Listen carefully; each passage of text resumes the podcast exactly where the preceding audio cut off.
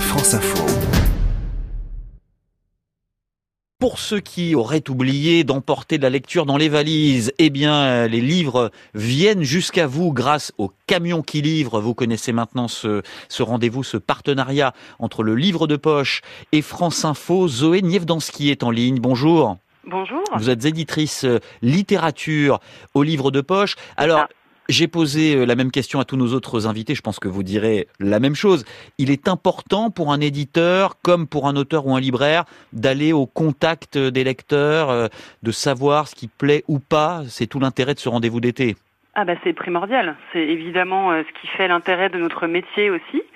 C'est-à-dire que nous, on, travaille dans un bureau la plupart du temps, donc euh, c'est vrai que c'est évidemment euh, très très enrichissant d'aller à la rencontre des lecteurs, de savoir ce que eux ont envie de lire, de savoir ce qui les touche, de savoir quels auteurs euh, leur leur parlent le plus. Donc c'est évidemment un rendez-vous incontournable et pour moi essentiel. Alors justement, passons à vos choix, vos conseils en littérature générale d'abord. Le courage qu'il faut aux rivières d'Emmanuel Favier. Oui, absolument. C'est un, un, magnifique roman qui, moi, m'avait euh, bouleversé.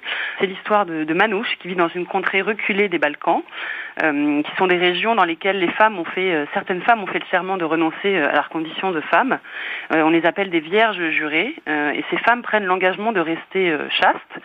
Et Manouche est l'une de ces vierges jurées, sauf que son quotidien va être bouleversé par Adriane, qui est un personnage très énigmatique, qui sème le trouble instantanément quand il arrive au village, qui réveille une sensualité euh, chez Manoucheux qu'elle avait, euh, qu'elle croyait enfuie, qu'elle avait oubliée. Alors, n'en disons pas trop encore une fois. Hein, euh, ça donne envie, je pense, aux lecteurs de découvrir le courage qu'il faut ouais, aux ouais, rivières. il, ne faut pas, faut pas en dire trop, il faut surtout le lire. C'est donc d'Emmanuel Favier, un roman noir également euh, que vous conseillez aujourd'hui, juste après la vague de Sandrine Colette. Ouais, un roman noir complètement euh, époustouflant qu'on lit vraiment en retenant sa respiration. Ça fait six jours qu'un volcan a englouti le monde, tout simplement, euh, et ne survivent que que Louis. Euh, euh, un enfant avec ses parents et ses huit frères et sœurs.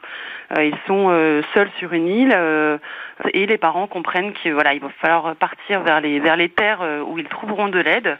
Sauf que sur la barque qu'ils ont, il n'y a pas de place pour tous et qu'il va falloir choisir entre les enfants. Donc c'est évidemment un choix impossible, une histoire terrifiante euh, sur euh, Ouais. sur des décisions qui déchirent et c'est un roman euh, absolument euh, sublime sur l'amour euh, et tous ces liens qui font euh, qui font une famille. Et là aussi, on laisse un peu de suspense au lecteur pour cet ouvrage juste après la vague de Sandrine Évidemment. Colette. Merci beaucoup Zoé Nievdanski, éditrice littérature au livre de poche.